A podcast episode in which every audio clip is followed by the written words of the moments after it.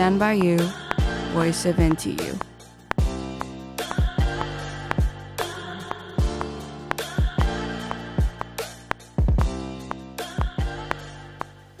大家好，欢迎收听《资深地球仪》，我是主持人李班赫，我是主持人品英。那我们今天的话，我们就要跟大家探讨国际议题，就是这一阵子最常占据在我们新闻版面的乌俄冲突、乌俄战争。那因为大家可能看到新闻媒体的来源几乎都是以西方的这种大众传播媒体为主，例如说 CNN 啊、BBC 啊这些，就连台湾的一些国内媒体，大部分的这些呃媒体素材可能都是从这一些主流媒体。那所以我们今天打算带大家看的是不太一样的方向，所以我们今天打算直接把 Russian Times 还有很多就是被 Google 呃给封锁的一些媒体。的新闻念给大家听。那我们首先，我们先从 Russian Times 的呃的媒体看起。呃，很多人可能没有听说过 Russian Times，但它基本上就是有点像是呃俄国版本的中国央视。就是 Russian Times 它本身它其实是一个政府官媒，所以我我们期待就是我们可以在这个政府官媒里面看到很多非常呃偏袒俄罗斯的言论这样子，然后。我其实我在录音开播在前五分钟，然后我试图去网络上面去找，然后后来发现 Google 它真的就把所有的那些新闻全部都 ban 掉，现在有些我就只能从他的脸书上面去看，而且我还没有办法点进去那个新闻媒体的网页。然后其实整看下来好像没有想象中，呃，有那么多的假新闻吗？或者是说没有偏袒到很夸张的地步，就看起来都事实陈述。但我们仔细看的话，还是有看到一些嗯跟现实有出入的地方，像是我看到有一篇，就是他在有人在称颂、在赞扬那些在呃卢甘斯克人民共和国跟顿内茨克人民共和国，然后壮烈牺牲的这些俄罗斯士兵，然后同时他们就说，这个时候呃这两个人民共和国全部都在俄罗斯的控制。可是我就看昨天晚上这个 New York Times 的报道。然后他给说法是，现在顿涅茨克西南部有一个小城市，它其实目前它还正在就奋勇抵抗这个俄罗斯的这个进攻。换言之，呃，这个两个人民共和国并不是我们想象之中的，就是完全呃都在俄罗斯掌控之下，然后也不是说当地民众全部都是就愿意就是被呃被独立或者被并入俄罗斯之类的。另外就是中国这边。央视新闻就说，俄罗斯在乌克兰建了人道主义走廊。嗯，问说当地平民的撤离情况如何？然后再来就是他说，俄罗斯称美国在乌克兰建立三十个生物实验室，如果被证实的话，将会揭开哪些秘密？然后说战火之中，美国凭什么一边奉行门罗主义，一边谴责俄罗斯？反正后半部就是不太意外，对。然后但是前面那个人道主义走廊，这就是我第一次听到这个词是在。微博嘛，所以我就想说这个东西是到底是怎么样，然后我就上网去查，就发现呃他可能没有把事情讲完，因为我查到其他家媒体就有说人道主义走廊给乌克兰的人道主义走廊最后是通往俄罗斯跟白俄罗斯这两个地方，所以那个呃人道主义走廊应该就是俄罗斯军方他们不会就直接去攻击的那种，算是让平民疏散的那种管道。对对对，就是他要炸这个地方，他会让你疏散，然后疏散到俄罗斯跟白俄罗斯。所以哦，然后中国媒体就没有提及，他没有提到后半部，没错。然后我那个时候上网查人道主义走廊，就是跳出来的还有香港电视台，然后也是没有讲后半部，就是那整篇新闻很简短。然后我滑到后面看其他家报道才知道这件事情，就是他们有开人道主义走廊没错，但是没有说清楚是 疏散往亲俄国家这样子。然后我发现他会一直引用国外的报道，就是他可能写一点点事实，然后接下来就开始说。彭博社报道，叭叭叭叭叭，BBC 记者说，叭叭叭叭叭，就是都是引用国外的媒体，也都是只讲事实的，不太会讲立场，所以就跟我想的有点不一样。但是他可能就是用这种方式，他就直接去比较他想要让大家看到的部分，呃、就就就他避开特定的事实，然后就是只让你看到一部分。呃，但我们还是看得出来，就是像这些嗯中二，就我们想象中、印象中比较轻中轻二这些媒体。他们最后就是一定会不约而同，就是都觉得美国在搞事，然后美国是幕后黑手，然后觉得就是美国破坏这个世界和平的感觉，对，就有这样的感觉。然后不然就是讨论说，还有人提到说，现在俄罗斯的行动就是俄罗斯版的抗美援朝。嗯，我不知道大家最近有没有一个困扰，就是因为我们知道我们现在看的媒体，就基本上几乎都是比较是呃可以说是亲美的嘛，反正就是我们想象中比较西方阵营那一派媒体。然后以他们立场来讲，他们对俄罗斯已经是敌对的，就我我又觉得很困扰。对于他们报道内容，就到底该不该相信这样子？就我们确定，就是对俄罗斯的报道，就是发动战争国家，呃，我们当然不太可能会直接去相信他们大部分报道，我们会交叉比对。但问题是，今天这个比对对象就走亲西方媒体，然后好像他们的立场也不会到中立到哪里，所以啊，现在就是看到消息，然后都不知道该不该相信的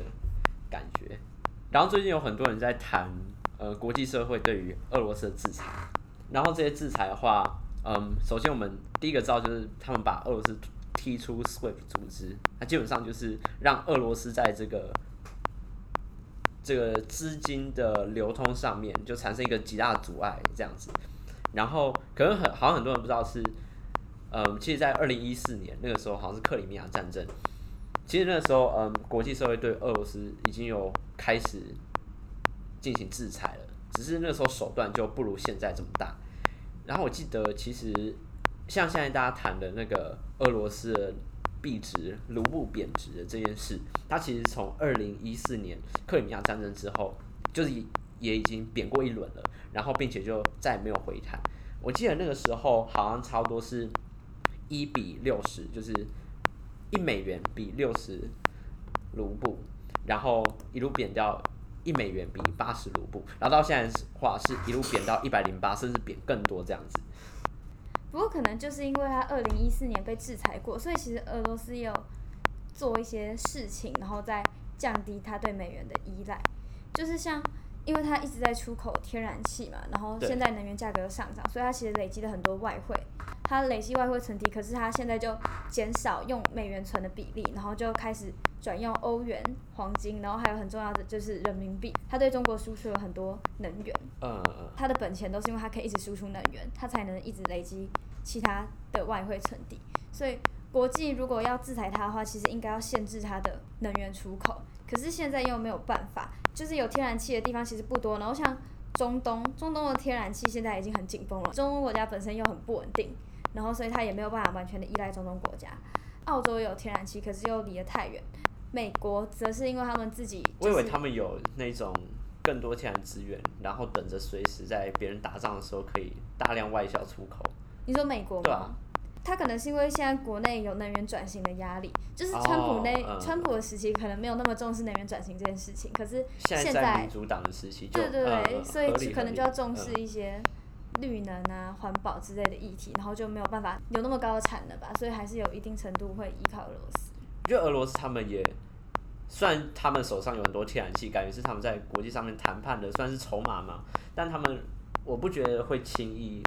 例如说，大幅度的减少天然气的外销，因为毕竟他们有很大一部分收入也是靠这个的，也不行。这感觉就是什么什么伤敌一百，然后然后自损什么八十，哎，还是伤敌一千自损八百，啊，不管，反正就是对对对，好，大家知道我的意思。你可是这样子的话，那台湾自己的能源的状况，我记得我前阵在看，就上个礼拜五不是有发生这种缺电的状况，然后。就是除了经济部长，大家都知道经济部长叫王美花之外，就大家也意识到，就台湾这种能源的问题，好像还是持续存在的。尤其是在面临这样子一个很巨大的这种能源输出国，它在输出能源上，然后呃出现一些限制，然后同时国际的这些能源价格飙高，那这样子台湾的整个能源的前景到底是怎么样？然后我我这边我其实有稍微看过一下资料，然后我发现其实台湾在进口呃像是天然气跟石油等等那一些发电原料比例，其实是有去做分散风险的。像你知道台湾第一名那个石油的进口国家是谁吗？这我不知道，但是我只觉得会是美国或是沙乌地。好，第一名其实是沙乌地阿拉伯啊、哦，难怪难怪沙乌地阿拉伯的办事处有在那个天母馆里面。哎、欸，好像蛮合理的，就是？虽然我不知道是不是这个，我不知道有没有关联。对对对，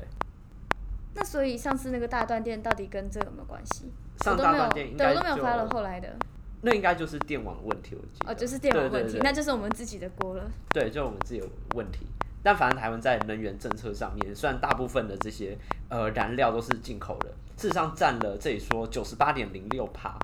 这样子。我们自产能源很少，就只有一点九四。自产能源就可能包含台湾的水力啊、太阳能啊，然后风力这一些东西。嗯，但九八点零六里面其实是蛮分散风险的，所以还好。对对对，就是有分散跟好几个不同国家购买这样子。对，了解。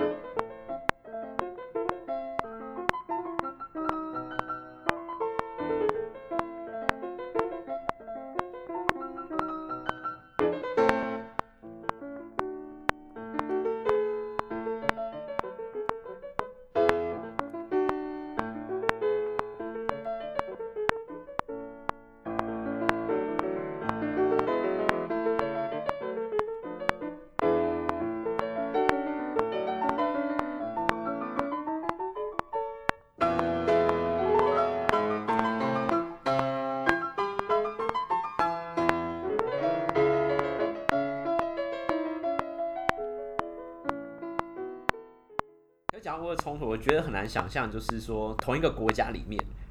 然后有同时有乌语区跟俄语区，然后甚至他们的文化背景就是很不同，甚至不同到他们对于乌克兰这个国家没有认同感。我觉得很难想象这样子的一个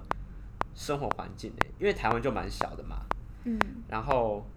感觉我们大部分的文化其实几乎都是这种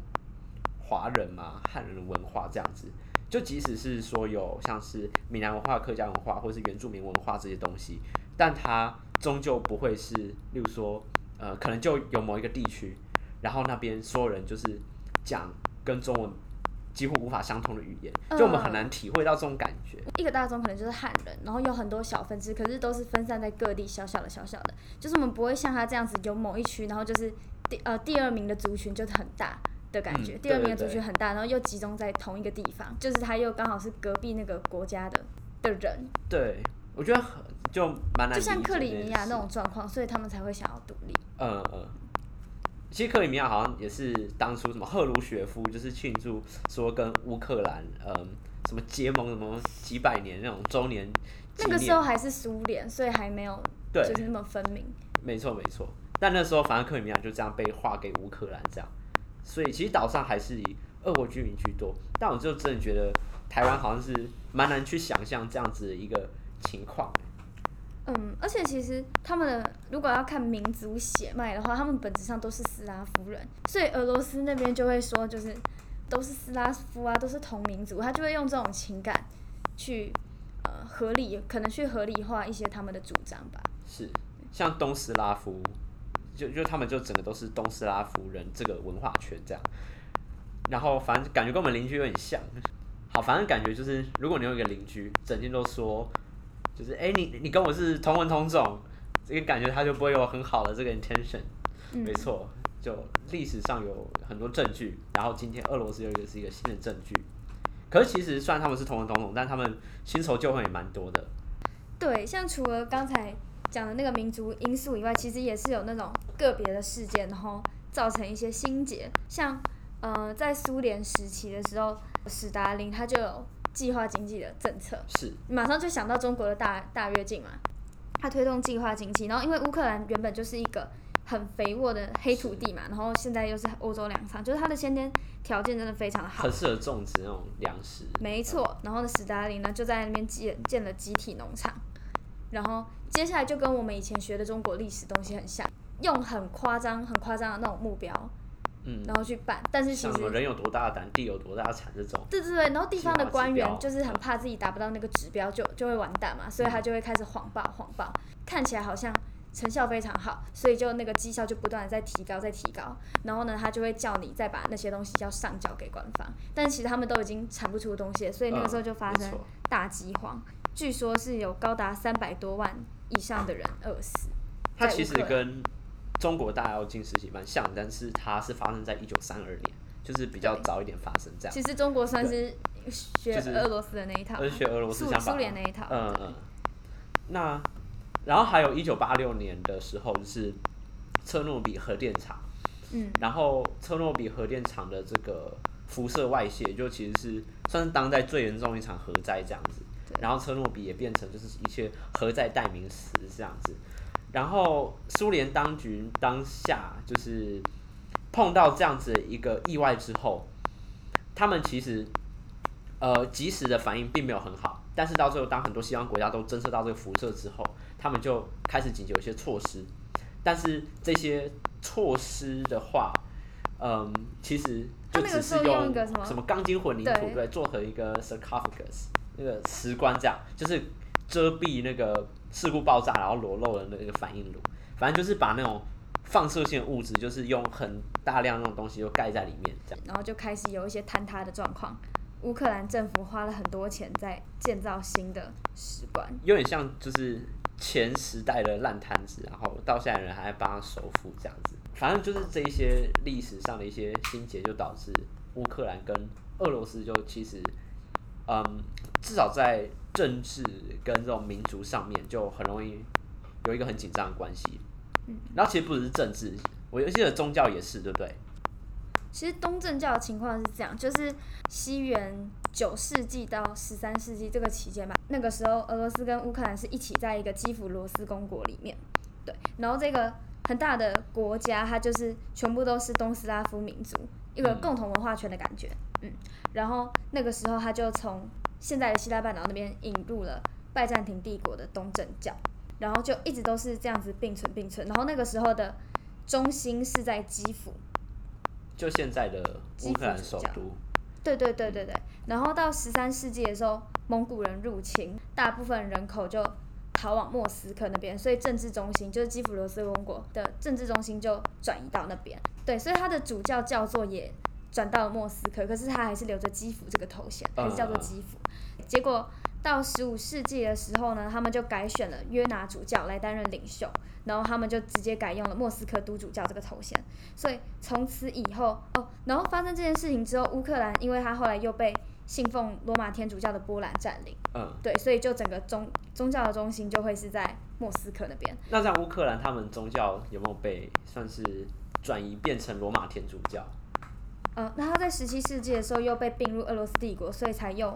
回来在东正教的范围里面，可是这个时候主导的已经是莫斯科宗主教了，已经是被他管辖的，嗯、所以就等于说，呃，乌克兰、俄罗斯还有白俄罗斯这三个地方，他们都是东正教，然后但是全部都是在莫斯科主教的底下，这种感觉。可是，在二零一八年，就是我们刚刚有说，这个乌克兰跟俄罗斯之间的，嗯，算是。也许都是同一个种族，就是东斯拉夫，然后在历史上也曾经都是同一个文化圈、同一个国家。嗯，但是就他们后续的关系就差到到二零一八年的时候，然后乌克兰自主的东正教会，然后表决成独立教会，也就是说，他们就是从这个莫斯科都主教的那个算是他的管辖范围嘛，他的教区嘛，可以这样理解，就是从莫斯科大牧首。的那个地方脱离出来，独立成为自己的这个乌克兰的东正教。对，然后当然就是会被反对嘛。他们在投票的那一天，比较亲莫斯科东正教的乌克兰东正教徒就直接举着旗帜在抗议，然后觉得说这个是东正教的分裂。嗯嗯嗯。呃，现在乌克兰自主正教会还有那个乌克兰正教会，就是基辅宗主教圣统，就是这两个是。和一起独立出来嘛，他们其实现在还是不被其他正教会承认的，被认为是一个分割的教会。哦，因为我们其实蛮想象，就是以台湾来讲，好，就是我们举例，可能有一些呃佛教啊、道教可能会有不同的派别这样子，然后，但我们不至于会因为，例如说哪一个派，然后说要独立出来，然后进而牵动一整个这个民族，把它跟政治上敏感神经。但是，我觉得跟我们的社会还有政治是比较分开来的，不会把它连在一起。对，所以我觉得这一点是我们相对不要去难想象的。有些国家他们的虽然就是走。应该说，有些国家如果他们有特别强调政教分离或者政教合一，我觉得在某种情况之下，他们其实都是有观察到政治对于整个说国家认同啊、民主啊，或是甚至是到政治也好，可能都有一定的影响力。这样子，像以乌克兰还有俄罗斯这个地方为例，或者说这个整个欧洲地区来讲，就感觉，嗯，乌克兰这个教会，他们想要从这个。整个东正教会里面独立出来，变成自己的乌克兰正教会，这样子一个举动，嗯，可能如果在台湾的话，比较像是某一个什么道教派别，可能就是分家这样子而已，但不至于会牵动到什么政治啊或民族上面那种敏感神经。对，可能，但是可能对于他们来说，他们独立出来这个行为本身，其实就是动机就并不是完全单纯的，可能就是因为呃前面提到的克里米亚独立公投，还有这几年俄罗斯的一大堆行动，然后让他们。心里有这个反弹，然后宗教可能是一个他们表现出来的手段，因为他们没有办法实质对他做什么嘛，所以宗教的分离可能就是一种、嗯、一种表态吗。然后这个时候，俄罗斯对于他的这个表态，当然也要做出相应的回应，所以他就会说什么“我们的民族不可以分割”，然后我们是宗教同源之类。像台湾台湾的话，我唯一想到历史上我们能能够找到例子，大概就是日本在统治台湾那一段期间，他们有进行一个什么？反正就是把对，好像是皇民化运动前吧，他们就有把很多台湾的那种庙宇里面的神像给清理掉，那个对不对？对，然后还有另外盖神社，那这个就其实也是从，因为以当时的整个日本的文化脉络来看的话，就是政治就这样神道教，然后还有这个武士道精神是跟他们的政治。观点还有民族性有很深刻连接的，所以他们来到台湾，他们第一件事情就是，嗯，就把一些台湾这些民间信信仰，就是给慢慢从生活当中移除掉，算是台湾现今的社会比较我们比较难体会到的，就我们也比较难想象，就我们当然会承认宗教在我们生活当中影响，但是这样子这样在生活当中影响，可能就不会到。牵动到什么政治啊或民族上面的那种神经，嗯，对。但以这些其他国家 case 来讲，他们真会。我觉得可能也跟缺乏一个社群有关吧。像像呃伊斯兰教跟基督教，他们可能都会有教会，会有清真寺，会有那种聚集大家的地方，所以比较容易凝聚。可是台湾好像不会这样，就是虽然虽然说我们会去拜拜，然后有法会或什么之类，可是并没有办法像那两个宗教一样，就是形成很大的那种。人脉的连接，然后那个主教，他感觉都是家庭对对，然后主教也不会有那种很大的权利，或是对人民有很大的影响力。嗯，对对对，真的，就感觉比较像是嗯，像是心灵的寄托而已，嗯，但不至于影响力大到像我们刚刚提到的那些国家，对，或者是台湾历史上，我当时日本皇民化时期那样子的一个神社参拜的那种行动所代表的意义。那我们这一集的这个资深地球仪就到这里结束，谢谢大家收听。然后针对乌克兰还有俄罗斯的事情，我们下一集会有比较深入，然后比较不一样的讨论，然后我们也会邀请到神秘的来宾，对，他会跟我们深入的谈谈乌克兰跟俄罗斯冲突，甚至是台湾外交处境，敬请期待。我们下集再会，拜拜。